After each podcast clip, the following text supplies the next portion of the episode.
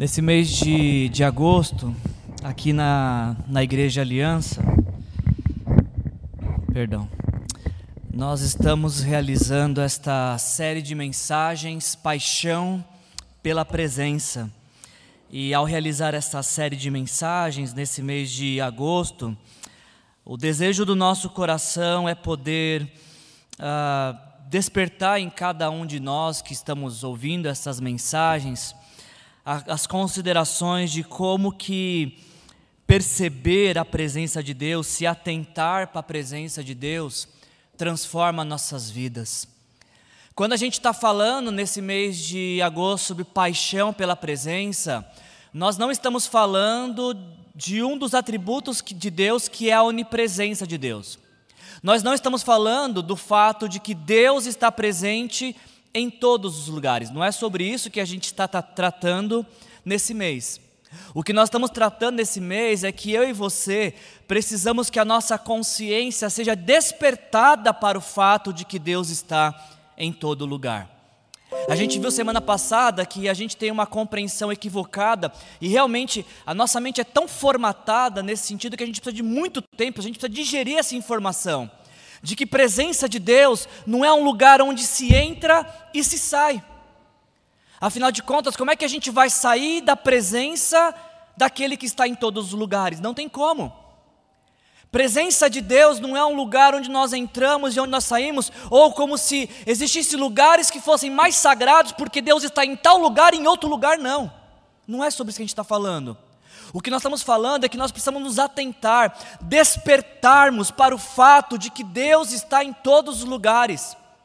A palavra de Deus nos garante isso, de que Deus está em todos os lugares. Então, a pergunta que temos que responder não é se nós acreditamos que Deus está em todos os lugares, mas se nós conseguimos percebê-lo se nós conseguimos ouvi-lo, se nós conseguimos senti-lo, e o principal, se este é o profundo desejo do nosso coração. Porque é justamente eu acho que isso que faz a diferença. Se Deus está em todos os lugares, o que faz a diferença é se nós percebemos isso ou não, se nós sentimos isso ou não. É, é, é muito interessante como que no mesmo ambiente Algumas pessoas são tomadas pela presença de Deus e outras não. Já, já perceberam isso? Às vezes você vai para uma celebração, seja um culto, seja uma célula, e alguém fala assim: Poxa, Deus falou demais comigo através dessa mensagem. E outra pessoa fala: É mesmo? Comigo não falou nada. Mas como é que pode, se a mensagem é a mesma, uma pessoa ser profundamente tocada e a outra ficar com cara de paisagem? Como é que pode isso? Como é que pode, no meio do louvor, uma pessoa chorar, levantar as mãos, se ajoelhar, cantar com todo o fôlego que tem, de paixão pelo Senhor, e outra pessoa falar: Nossa, não gostei das músicas hoje, hoje as músicas não estavam legal, o, o ritmo, a voz, estava desafinado. Mas peraí, a música não é a mesma, não é a mesma música. Como que alguém pode ser tão profundamente tocado por aquele canto e, e este canto levar essa pessoa a adorar a Deus e a outra fala, não gostei? A música é a mesma. Como que alguém participa de uma celebração e fala, hoje minha vida mudou, Deus tocou em mim de uma maneira especial, única, e eu, eu, isso ficou marcado em mim. E outra pessoa fala, poxa, eu perdi meu tempo, não sei o que eu vim fazer aqui. Mas peraí, o, o ambiente não é o mesmo? Como que pessoas podem ter diferentes sensações, impressões em um mesmo ambiente, em uma mesma realidade? A resposta: percepção a presença de Deus. Algumas pessoas se atentam, elas chegam em alguma celebração, elas chegam num tempo de culto e elas, Deus já está ali, e elas se, em algum momento, algo que foi dito, algo que foi cantado, faz com que elas se atentem, faz com que os seus olhos se abram para essa realidade. E outras pessoas não. É por isso que o desejo do meu coração, como pastor dessa, dessa comunidade de fé, é que você não venha aqui, que você não venha aqui porque você tem alguma responsabilidade com o bom funcionamento dessa celebração. Eu falei isso para Deus em oração essa semana, pregando essa série, preparando a mensagem. Falei, Deus, eu não quero ir para a igreja domingo porque eu tenho que pregar. Da mesma forma que eu não quero que você venha aqui porque está escalado, ou para o louvor, ou para a recepção, ou para dar aula para as crianças, não faça isso. Até mesmo você que está nos visitando, que bom que você está aqui, volte outras vezes, mas não venha aqui inicialmente ou majoritariamente porque alguém te convidou, não faça isso. Sim, eu quero estar aqui para pregar. Sim, eu quero que pessoas estejam aqui para servir. Sim, eu quero que você esteja aqui porque foi convidado. Mas acima disso tudo, o motivo principal é que venhamos aqui todos os domingos porque queremos mais de Deus, queremos mais da presença de Deus. Que esse desejo de querer mais de Deus é que nos tire de casa aos domingos, que nos tire de casa durante a semana Pai na célula. Aliás, isso está dentro da nossa declaração de visão da igreja em célula. A gente vai para a célula para perceber a presença, poder e propósito de Jesus. É a presença de Deus que tem que nos mover. O desejar mais de Deus é que tem que nos mover. Então, como pastor dessa igreja, o que o meu desejo é que quando você estiver na sua casa, domingo, prestes a chegar para a igreja, que você faça uma oração e diga assim: Senhor, me permita, me permita te perceber naquele lugar.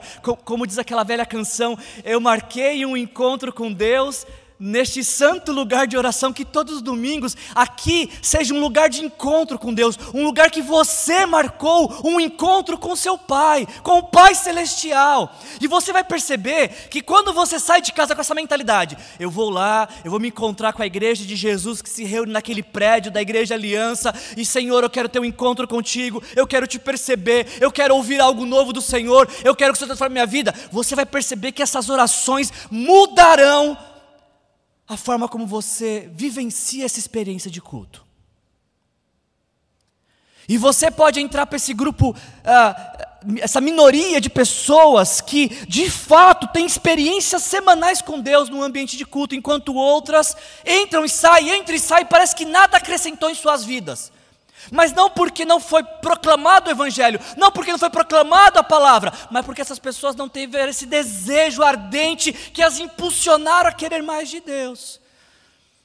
Eu tenho, e esse é meu desejo como pastor dessa comunidade de fé, porque eu creio profundamente, gente. Eu creio profundamente que ah, estar na, consciente da presença de Deus muda a nossa vida por completo. É o que a gente tem visto nos textos que a gente, o texto que a gente leu semana passada e os textos que a gente vai ler uh, durante esse mês. Quando pessoas, Deus já estava nos lugares, mas quando as pessoas se atentaram para a realidade da presença de Deus, algo mudou na vida dessas pessoas. E eu creio que essa mesma verdade, ela se aplica também a mim e a você. Eu creio que Deus tem essa mesma realidade para nós. Eu acho que nos falta mais experiências com Deus. As nossas frustrações, as nossas crises de fé, as a nossa sequidão espiritual, ela se explica justamente por essa ausência de perceber Deus, de se atentar para a realidade do Deus presente. Eu tô, estou tô lendo várias coisas para preparar a série de mensagens, e, eu, e essa semana, preparando essa mensagem de hoje, eu esbarrei em um livro do A.W. Tozer chamado ah, Peregrinos da Eternidade. E nesse livro, Peregrinos da Eternidade, falando sobre presença de Deus, preste atenção nas palavras de A.W. Tozer. Ele diz: Onde quer que a fé seja genuína, onde quer que tenha provado ser real, invariavelmente ela trará consigo um senso da presença de Deus. As Escrituras possuem ah, um destacado grau e essa, essa noção de encontro real com uma pessoa real. É o que a gente celebrou na ceia, o Bruno falou isso. A gente celebra um Jesus que está vivo, não um Jesus que está morto. E se ele está vivo, ele está aqui com a gente. Então, esse tempo de culto é para ter um encontro real com uma pessoa real, o Senhor Jesus Cristo. E ele continua dizendo que os homens e as mulheres da Bíblia conversavam com Deus, eles falavam com Ele e ouviam falar em palavras que podiam compreender, mantinham com Deus uma interação pessoal e uma noção dessa brilhante realidade pode ser obtida por meio de Suas palavras e os seus feitos. Como que a nossa consciência desperta para a realidade de que Deus está presente? Pela palavra por aquilo que Deus está fazendo no mundo e na história. a W Todos ele ainda continua, ele diz: Foi esta noção, a noção do Deus presente, foi essa noção que encheu de permanente maravilha os primeiros membros da igreja de Cristo. Olha que fantástico isso. O solene deleite, conhecido pelos antigos discípulos, emanava da convicção de que havia alguém no meio deles.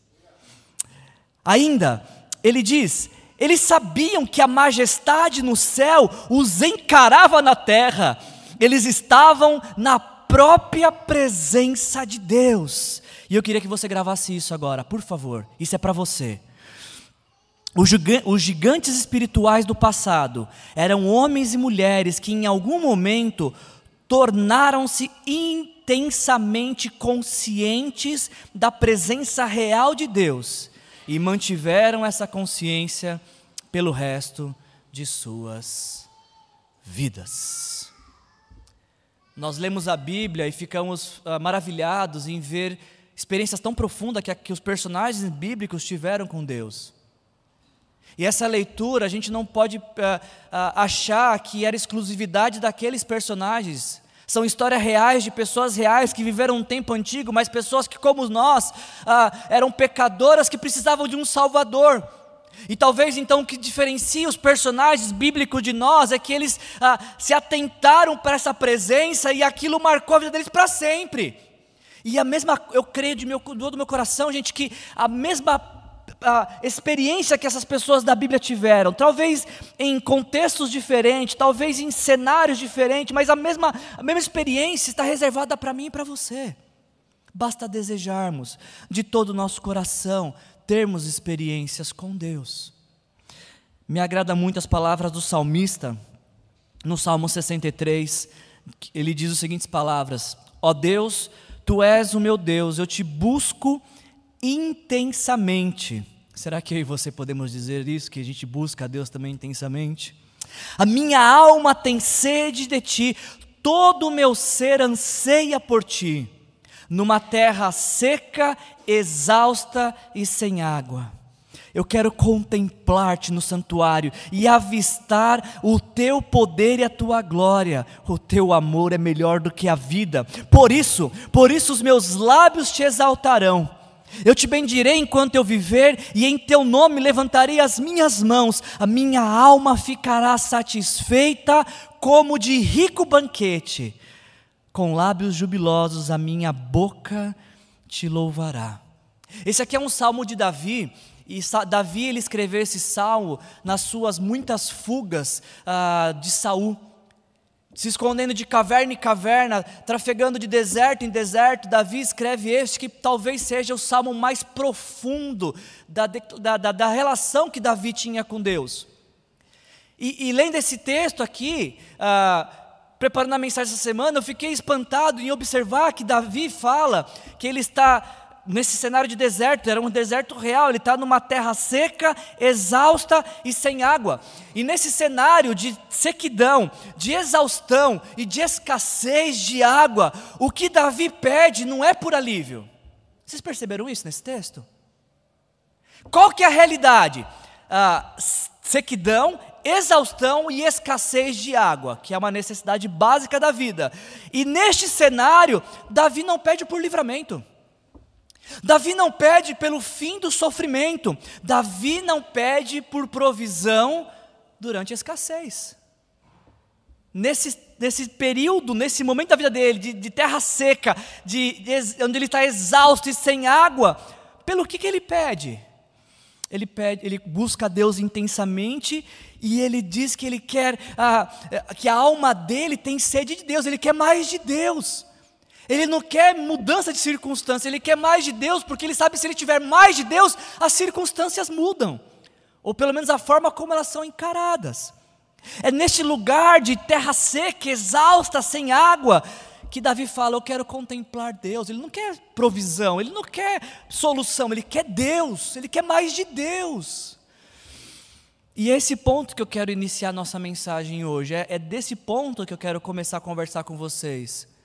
Porque é neste lugar, de uma terra seca, exausta e sem água, que Davi fala: O teu amor é melhor do que a vida. Você não acha curioso que Davi chega à conclusão de que o amor de Deus é melhor que a vida? Não foi no palácio que ele chegou a essa conclusão? Você não acha curioso isso? Você não acha curioso que Davi chega à conclusão de que o amor de Deus é melhor do que qualquer coisa que existe na vida? Não foi no tempo de tranquilidade, de, de, de fartura? É numa terra seca e exausta e sem água que Davi chega à conclusão de que o amor de Deus é melhor que a vida. E isso me levanta a pergunta: bom, como é que Davi chega à conclusão? Porque o cenário diz totalmente o contrário. Como é que numa terra seca, exausta, sem água, se chega à conclusão de que o amor de Deus é, é, é suficiente, é pleno, é abundante, é renovador, é restaurador? Como é que ele conseguiu isso? Como é que Davi, o que foi que, que neste, neste lugar, nessa terra seca, exausta, sem água, o que foi que Davi desfrutou? Quais foram as experiências que ele teve com Deus que o levaram a chegar à conclusão de que o amor de Deus é melhor do que a vida?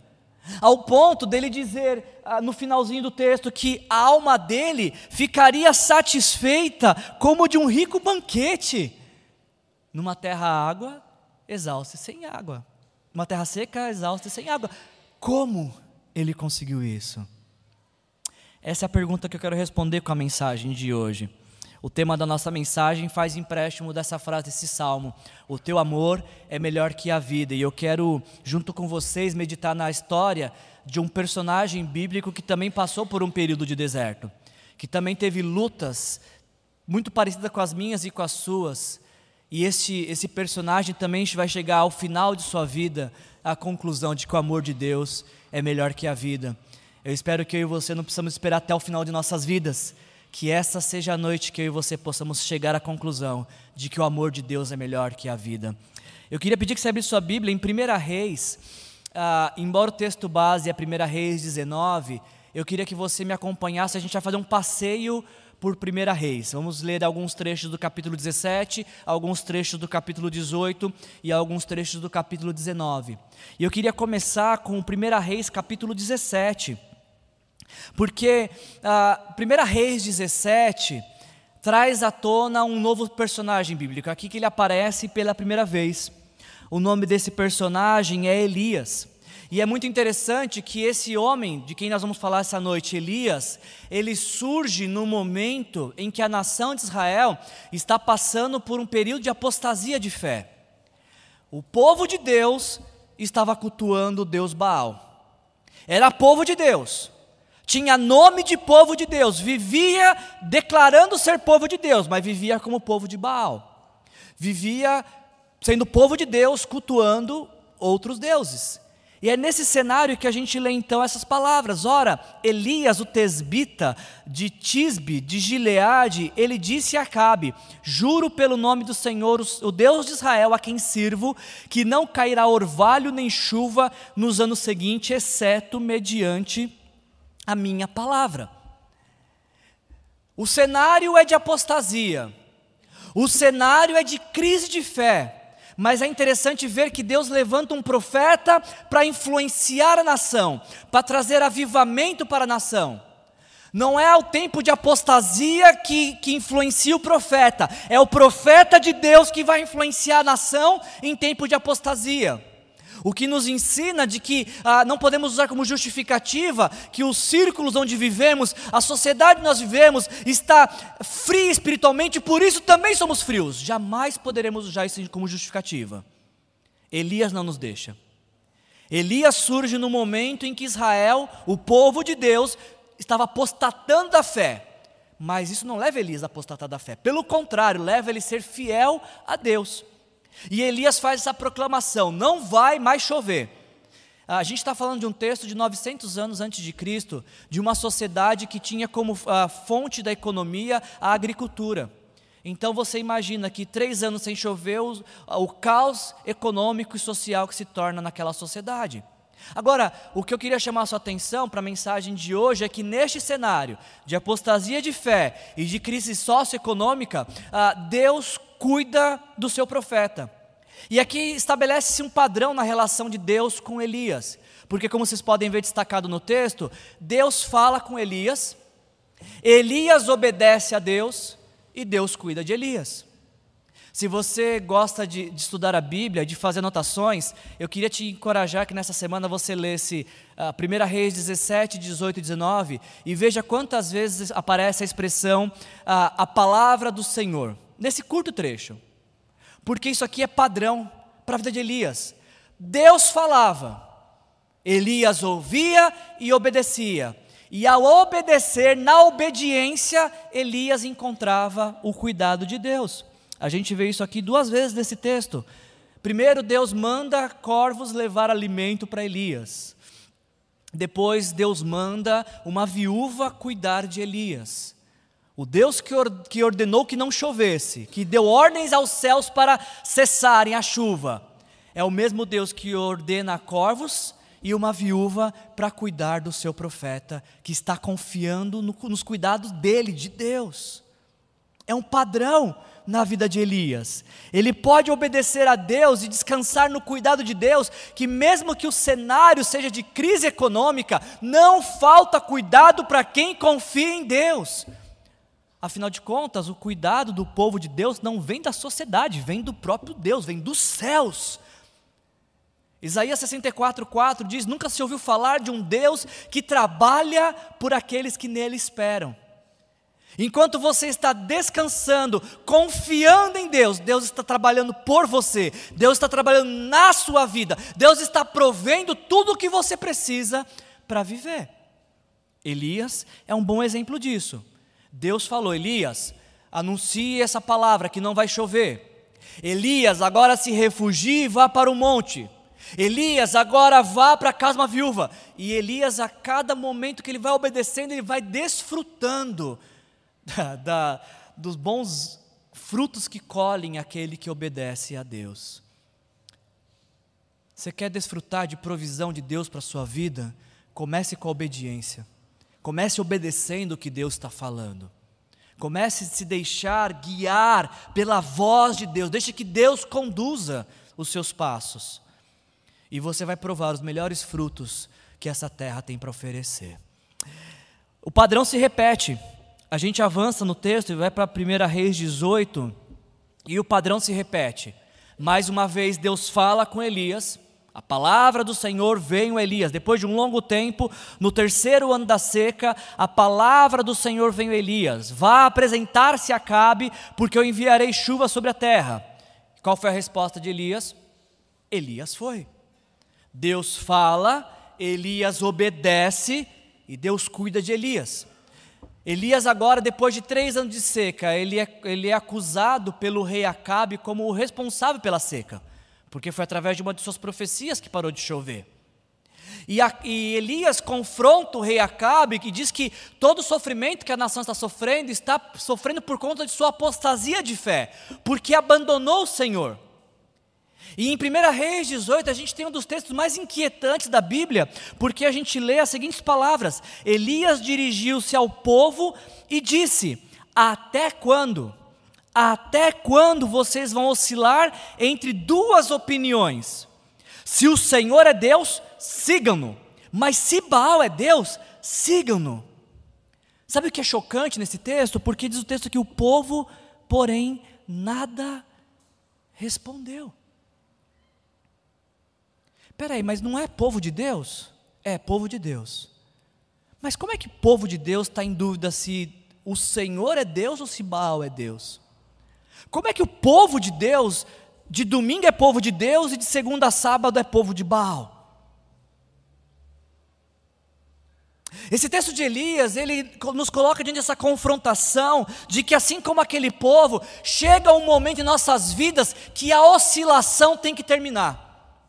Chega um momento em nossas vidas em que nós precisamos nos decidir, nos posicionar, se somos povo de Deus ou povo de qualquer outra coisa que seja. Mas não dá para ficar transitando entre cultuar a Deus e cultuar o que este mundo oferece.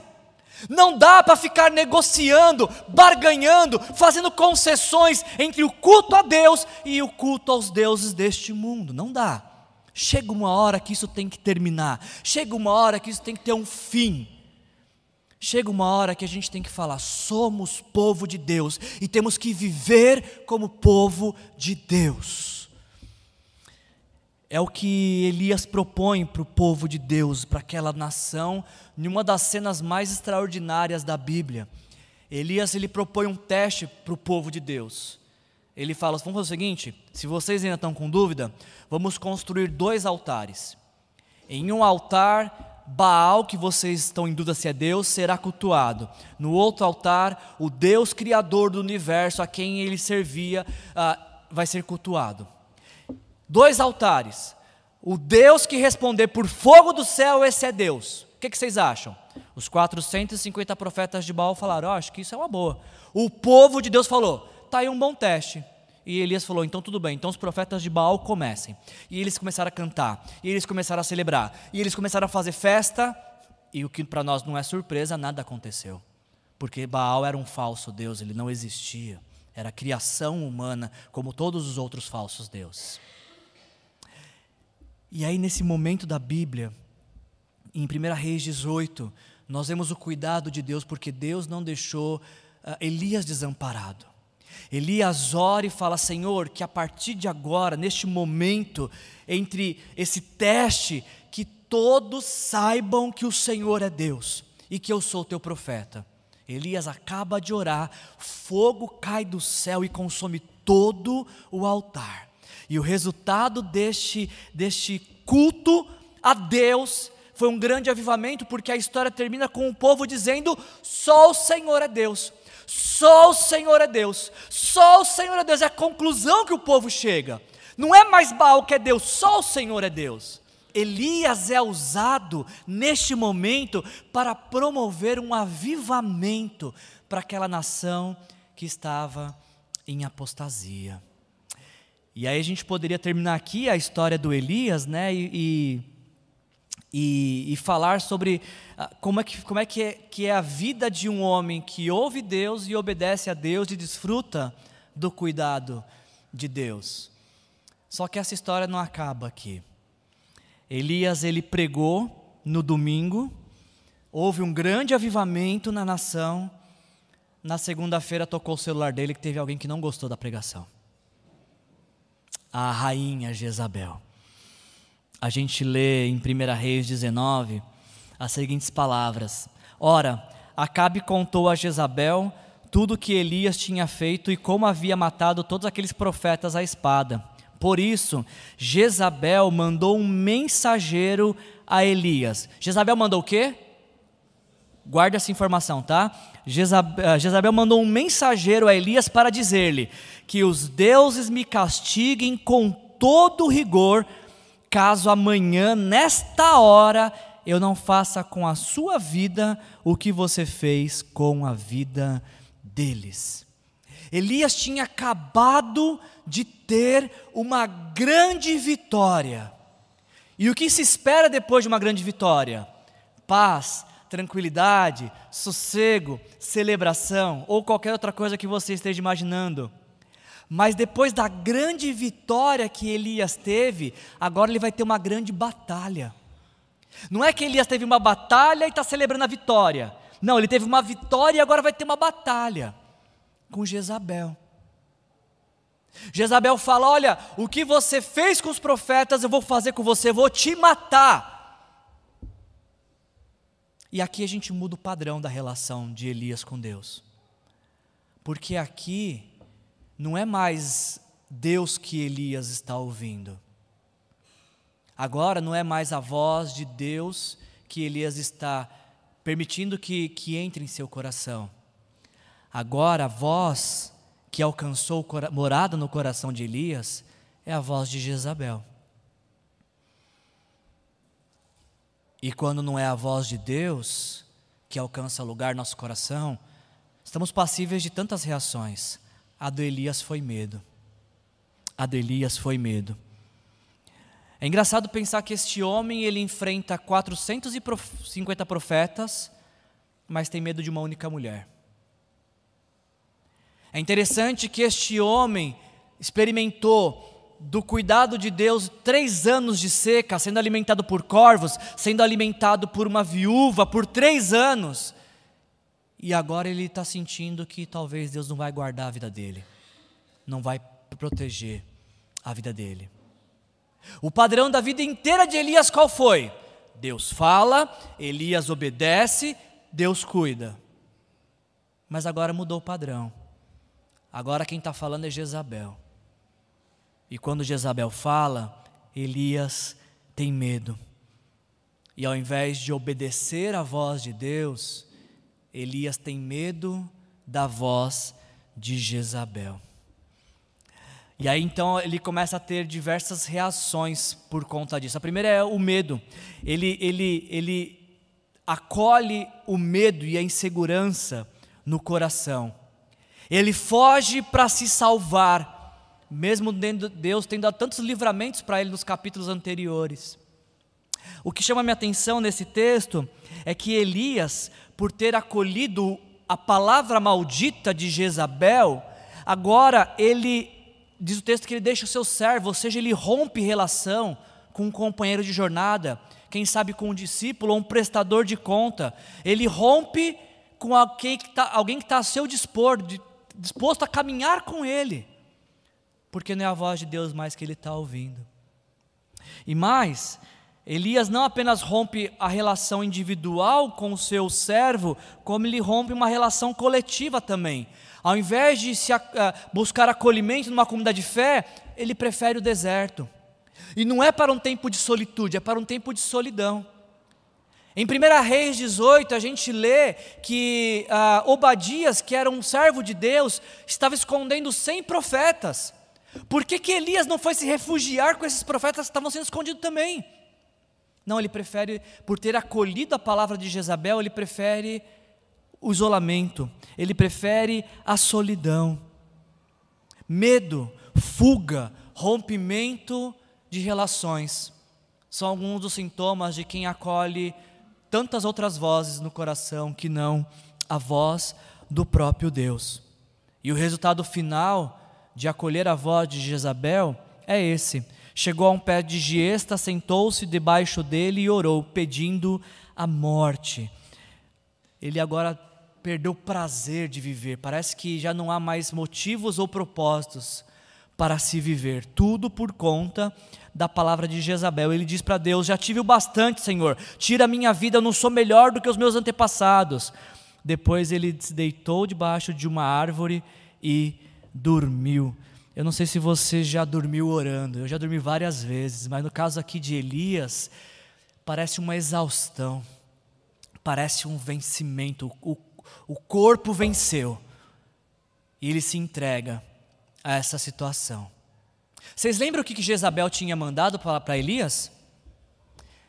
Quem quer matar não manda mensageiro, manda assassino, você não acha? A, a, a ameaça nem tinha potencial. Se Jezabel de fato fosse matar Elias, ela tinha mandado assassinos. Ela tinha mandado guardas, soldados, ela manda mensageiros, é, é uma ameaça, não é ah, uma, um juramento de morte efetivamente. Elias não estava correndo risco de vida, primeiro porque Deus, Deus sempre cuidou dele, mas segundo porque ah, um ditado popular diz: quem quer, como é que é? Quem quer faz, não manda fazer. Se Isabel quisesse matar, ele já estava morto. Só que ele não considera nada disso, ele se apega a essa palavra e trilha esse caminho de isolamento, esse caminho de tristeza profunda, esse caminho de exaustão. E é aqui, neste exato momento, que começa a mensagem desta noite. Porque é aqui, neste cenário, nesta situação, que, embora o padrão tenha mudado para Elias, para Deus continua o mesmo. Deus resgata a vida de Elias, porque Jezabel fala, Elias tem medo, mas Deus não deixa de cuidar de Elias. Deus não desampara o seu profeta. O texto que nós lemos diz aqui em 1 Reis, capítulo 19, que Elias está nessa situação, vendido, ele está acabado. E é nessa situação, diz o texto, que o anjo do Senhor ah, tocou nele e disse: ah, perdão, depois se deitou debaixo de uma árvore e dormiu, de repente um anjo do Senhor tocou nele e disse: Levante-se e coma. Elias olhou ao redor e o que, que tinha perto dele? Na cabeça dele, um pão assado sob brasas quentes e uma jarra de água. Ele comeu, bebeu, deitou-se de novo. Quando ele deitou, vencido, rendido, não tinha nada, apenas o sentimento de autocomiseração. Mas de repente ele é tocado e ele desperta para uma realidade: Deus está cuidando dele. E a sua cabeça tem água para que ele possa saciar sua sede e um pão assado sobre brasas quentes. Não sei se você já leu esse texto, já se perguntou por que, que o, autor faz questão de dizer que as brasas estavam quentes? Quem, será, que, será que foi o cheirinho de pão quente que acordou Elias? Deus é tão rico em cuidado que ele cuida até dos detalhes. Ele não vai oferecer um pão esmigalhado, esfarelado, vencido de vários dias para Elias. Não, o pão, é, o pão é quentinho. A provisão é abundante. A provisão é, é reconfortante. Só que isso parece não ser suficiente porque Elias ele volta a deitar e dormir. E aí então, mais uma vez, esse amor insistente de Deus, o anjo do Senhor voltou, tocou nele e disse: Levante-se, coma, porque a sua viagem será muito longa. Então ele se levantou, comeu, bebeu e, fortalecido por aquela comida, viajou 40 dias e 40 noites até que chegou no Horebe, o monte de Deus. Que comida que dá sustância essa, hein? Para durar 40 dias? Esse é o cuidado de Deus. Deus quando tirando o seu profeta, o seu servo, deste cenário lamentável e triste e reconstruindo a sua rota. E aí, ah, Deus manda Elias para o Monte Horebe, que é um monte muito especial na narrativa bíblica, porque é um monte onde há centenas de anos atrás Deus tinha se encontrado com Moisés e dado a lei para Moisés. O Monte Horebe era um monte temível. O povo, quando Moisés subia para conversar com Deus, o povo via trovões, via raios, ah, via tremor, até que um ponto Deus, o povo falou assim: Moisés, fala você com Deus. A gente não quer ouvir a voz de Deus, dá medo. É neste monte que Elias está agora, no mesmo monte em que Deus deu a lei para Moisés e para o seu povo. E mais uma vez a gente tem um padrão que altera aqui. Agora Deus fala Elias responde e Deus ensina. Olha o que diz para a gente o texto. Esse texto aqui. A palavra do Senhor veio a ele, mais uma vez, palavra do Senhor. Palavra do Senhor veio a ele e di, uh, veio a ele. O que você está fazendo aqui, Elias? Ele respondeu: Eu tenho sido muito zeloso pelo Senhor, o Deus dos exércitos. Os israelitas rejeitaram a tua aliança, quebraram teus altares, mataram os teus profetas à espada. Eu sou o único que sobrou e agora também estão procurando me matar. Ah, Elias e Deus têm um diálogo muito parecido aqui, ah, nesse bloco, porque Deus faz uma pergunta, a mesma pergunta, duas vezes, e Elias responde duas vezes da mesma forma, igualmente. O que muda é a forma que Deus trata Elias depois e apesar de sua resposta. Então, eu queria ver com vocês agora esse primeiro momento, essa primeira resposta que Deus dá para Elias. Porque Elias, ah, quando Deus pergunta: O que você está fazendo aqui, Elias? Essa não é uma pergunta de acusação, tipo: O que você está fazendo aqui? Não é uma bronca. Mas também não é uma coisa que Deus não soubesse o que, que Elias estava fazendo lá. Quando Deus fala para Elias, Elias, o que você está fazendo aqui? Essa é uma pergunta de reflexão, para Elias refletir no seu momento de vida. O que você está fazendo aqui? O que é que você veio fazer aqui, Elias? Essa pergunta se aplica a mim e a você nessa noite. O que, que você está fazendo aqui nessa noite? O que você está fazendo aqui? E essa pergunta é tão preciosa porque é uma pergunta também de diagnóstico, porque Elias ele fala assim: Olha Deus, é, eu sou o único dos teus profetas. Mataram todo mundo e agora estão querendo me matar também. A resposta de Elias nos revela duas coisas. Primeiro, que ele tem uma, distorção, uma distorção ah, da missão. A visão de Elias está distorcida em relação à missão. Porque Elias fala assim: Deus, ah, quebraram teus altares, Deus, ah, ah, romperam com a tua aliança, mataram todos os teus profetas, mas eu, Deus, eu tenho sido muito zeloso. Sabe o que Elias está falando para Deus? Deus, apesar de todo o meu empenho, de todo o meu zelo, de toda a minha, minha, minha entrega, o povo rejeitou a tua aliança, quebrou os teus altares e mataram todos os teus profetas. Não é por um acaso que Elias está cansado. Parece que ele se sente responsável pelo resultado do que o povo vai dar à mensagem. Elias está pregando, está dizendo para Deus: Deus, eu preguei, preguei, preguei e o povo não ouviu.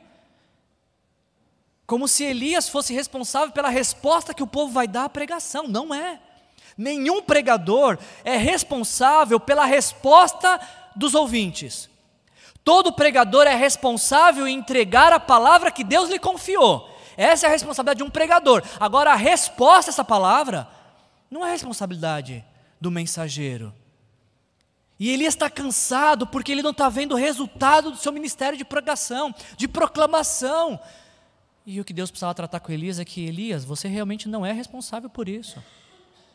A sua responsabilidade é ser fiel com aquilo que lhe foi pedido. A resposta é de cada um. Elias parece que não entende isso, ele está cansado. Ele diz: Deus, eu tenho sido tão zeloso, mas olha o que tem acontecido. Elias, o teu zelo não é para gerar resultado, o teu zelo é para revelar fidelidade. Então Elias tem uma visão distorcida da missão, e uma visão distorcida da missão também faz com que ele tenha uma visão distorcida de si mesmo. Ele fala: Deus, e agora eu sou o único que sobrou. Como assim único que sobrou Elias? Capítulo 18 falou que Obadias tinha guardado 100, estava escondendo 100 profetas. E quando a gente vai avançar aqui um pouco o texto, ah, em 1 Reis 19, 18, fala, Deus fala para ele, eu ainda tenho sete mil homens que não se prostraram diante de Baal. Então aqui numa conta rápida, os 100 de Obadias com 7 mil de Deus dá quanto? Ó, oh, continha fácil essa gente, 7.100. Me parece muito mais do que um só, né? Me parece muito mais do que só Elias sobrando. Era 7.101 com Elias, na verdade. Ele podia até falar assim: Deus, só tem 7.101 agora. Aí ele estaria acertando. Mas ele fala: só sobrou eu. Ou ele está desconsiderando todos os outros e se colocando acima dos outros. Ou nesse ato de, de autocomiseração, ele não tem olhos para enxergar que tem outras pessoas também apaixonadas por Deus, também desejosas pela presença de Deus. E aí então, nesse momento, Deus vai ensinar Elias. Depois da resposta de, de Elias, Deus vai ensinar Elias com essa passagem que é sempre inquietante na Bíblia, né? Porque Deus fala: tudo bem, Elias, já que você está se sentindo único, você está achando que está tudo errado, saia dessa caverna que você entrou, seja ela realmente literal ou emocional, sai daí que eu quero me revelar a você. E Elias sai. E aí esse texto é bem curioso para a gente ler, porque diz o texto de que ah, ah, então vem um forte, um vento fortíssimo que separou os montes e esmigalhou as rochas diante do Senhor. E o autor faz questão de dizer: o Senhor não estava no vento. Depois do vento houve um terremoto. E o texto diz: o Senhor não estava no terremoto. Depois do terremoto houve um fogo. Adivinha? O Senhor não estava no fogo. E depois do fogo houve o murmúrio de uma brisa.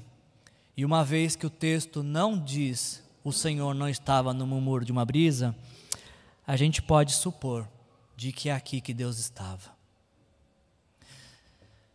Talvez essa foi a confusão na cabeça de Elias, porque ele tinha acabado de ter aquela vitória com os profetas de Baal, onde fogo caiu do céu. Ele estava no monte de Deus, que quando Deus falava, era nuvem, trovão, era tremor. Então talvez Elias está nessa expectativa de encontrar Deus com seus pressupostos, com a sua sabedoria, com aquilo que ele imagina que Deus vai se revelar, com o padrão de revelação de Deus de Elias. E Deus, se for falar comigo, tem que ser assim: no trovão, no fogo, na rocha, ah, em qualquer coisa espalhafatosa. E Deus vai se revelar de uma forma simples para Elias, de uma forma suave, de uma forma doce, singela. o que nos ensina que Deus fala de diversas formas. Ele pode falar de uma forma extraordinária aos nossos olhos, como ele pode falar com você com papel de bala. Você vai abrir a bala e vai ter alguma coisa ali e fala: ah, Deus falou. Deus pode falar com você numa pregação que você vai ouvir, ou passando por um na rua e ler um outdoor, ler uma palavra, você fala: Deus falou comigo. Às vezes, quando estamos sensíveis a Deus, até quando a gente lê a Bíblia, Bíblia sagrada, a gente lê a capa, sagrado, o sagrado fala com a gente. Porque essa é uma realidade ah, da fé cristã. O nosso Deus fala. Nós cremos que Deus fala. E nós não estamos afirmando isso porque alguém nos contou. Nós falamos que Deus fala porque nós o nós o ouvimos. Quando a gente diz Deus fala, a gente está falando isso com base em experiências que nós tivemos e temos. Você acredita que Deus fala ainda hoje? Responde para mim o que Deus está falando com você nesse momento da sua vida. O que, que Deus está te falando?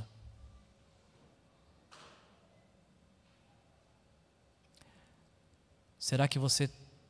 Porque eu imagino que Deus não parou de falar. O que pode acontecer é que nossos ouvidos estão tão ah, entupidos com os ruídos da vida que a gente não consegue ouvir Deus falar. Ou talvez a gente tem tantas expectativas que Deus fale através do forte vento, do terremoto, do fogo, enquanto Deus está falando através do murmúrio de uma brisa suave. Precisamos aprender a discernir a doce e suave voz de Deus que revela o seu amor por nós e que conduz os nossos passos. Elias está tendo essa experiência com Deus, ele está tendo essa experiência, a, a, mente dele foi despertada para a presença de Deus, agora ele sabe que Deus está presente. E a consciência de que Deus está presente mudou a vida de Elias por completo. Porque mais uma vez Deus pergunta: Elias, está fazendo o que aqui? Ele dá a mesma resposta. Tenho sido zeloso pelo Senhor, o Deus dos exércitos, os israelitas rejeitaram a tua aliança, quebraram teus altares, mataram todos os teus profetas, eu sou o único que sobrou e agora estão tentando procurar me matar. E aí então o Senhor faz outra coisa, ele dá uma outra orientação para Elias. Ele fala: Elias, volte pelo caminho que você veio. Essa história é interessante porque Deus pergunta: Elias, está fazendo aqui? A resposta mais natural seria: Deus, o Senhor chamou, eu vim porque o Senhor chamou. Elias percorreu 350 quilômetros, da onde ele estava em Berseba até o Monte Oreb. Eu acho que a última coisa que você quer ouvir depois de percorrer a pé 350 quilômetros é volte. Mas é o que Deus fala com Elias. Por quê? Porque essa forma de Deus tratar Elias, ele não ia ficar na caverna o resto da vida. A experiência que ele teve não era para ficar armazenada na caverna. Para quem fosse visitá-lo, venham visitar o homem que teve uma experiência com Deus. Não, isso é para ser compartilhado, isso é para ser espalhado.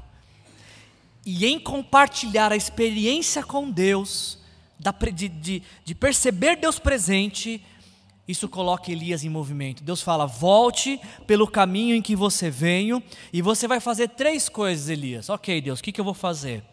A primeira delas, você vai ungir a. Azael como rei da Síria, para tirar Elias da tristeza, da angústia, da exaustão, Deus dá para Elias uma missão transcultural. Ele iria ungir, e esse símbolo da unção ele tem a ver com, com uma consagração, uma eleição de Deus, Deus escolhendo um rei, no caso um rei de uma outra nação, o rei da Síria. Além disso, Elias, você vai ungir ah, também ah, Jeú, filho de Ninsi, como rei de Israel. Israel já tinha rei, era Acabe. Pois é, mas Deus estava escolhendo, levantando um outro rei. Deus está dando para Elias agora uma missão local. E por fim, Deus vira para Elias e fala: e você também vai ungir Eliseu, filho de Safate, ah, de Abel Meolá, para suceder a você como profeta.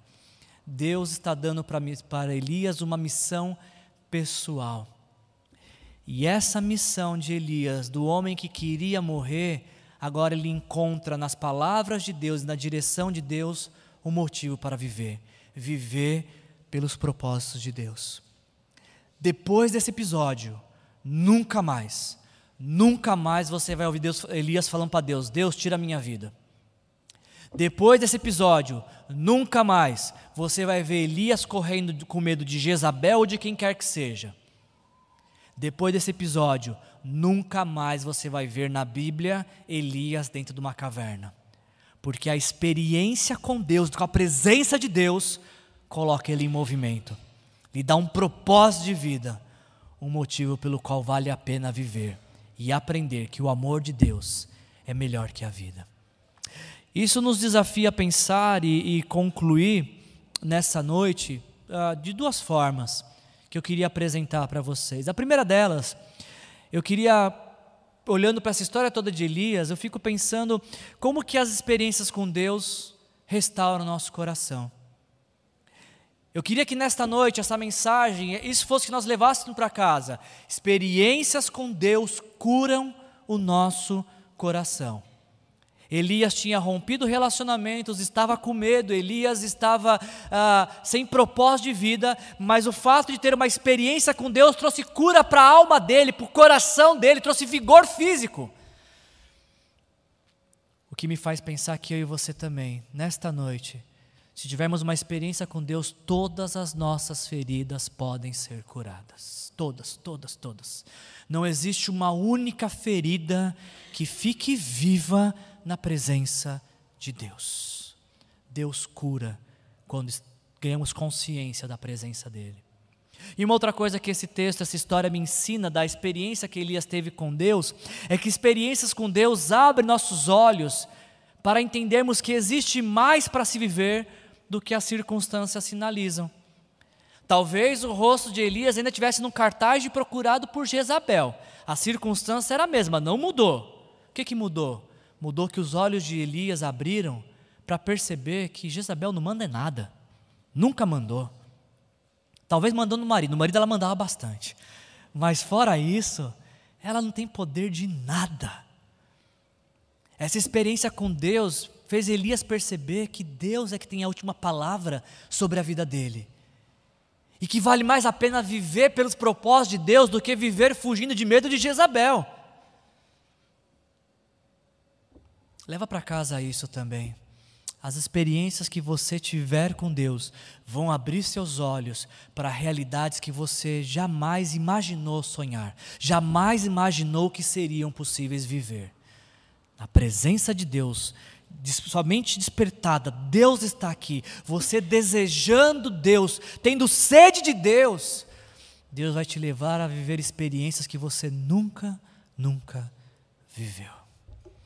A mais impressionante delas, quando a gente ganha consciência de que Deus está presente, desfrutamos da presença de Deus, nós queremos compartilhar isso com o maior número de pessoas. Que essa seja a maior experiência que eu e você possamos ter levar pessoas à vida eterna. Feche seus olhos, eu quero orar com você. Eu não sei como é que essa mensagem te encontra, como é que ela chega ao seu coração nessa noite. O que eu sei é que Deus te trouxe aqui para ouvir essa palavra. Talvez você está aqui como alguém que já teve experiências com Deus, mas há muito tempo não sabe o que é ouvir Deus falar. Talvez você está aqui nessa noite e o que você tem para contar de experiência com Deus é de experiência que outras pessoas tiveram. Talvez esse é o motivo então que você está aqui, para que Deus te fale, que Ele quer te levar a ter experiências com Ele hoje. Agora, esse é o tempo de você ter novas experiências com Deus. Ou talvez você está aqui pensando em tudo que a gente falou e você pensando assim: eu nunca tive uma única experiência com Deus. Se você está aqui e nunca teve experiências com Deus, nunca ouviu Deus falar, eu quero compartilhar com você um segredo, que não é segredo nenhum na verdade.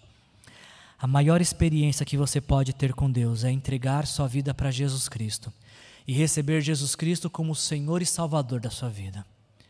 Quando você confessa seus pecados, através de uma simples oração, dizendo: Senhor, foram os meus pecados a causa de Jesus na cruz. Sou responsável pela morte de Jesus. E agora te entrego a minha vida para receber Jesus Cristo como meu Senhor e Salvador. Quando você faz esta oração de entrega, de confissão, de pertencimento a Deus, você vai ter a maior de todas as experiências com Deus que você pode ter na sua vida, que é a experiência de se tornar filho amado do Pai. Se você faz tempo que não tem experiências com Deus, se você nunca teve experiências com Deus e quer entregar sua vida para Jesus, aí onde você está agora, ore. Com suas palavras, diga: Deus, eu quero ter experiências contigo. Deus, eu quero te conhecer mais do que eu conheci até hoje. Deus, eu preciso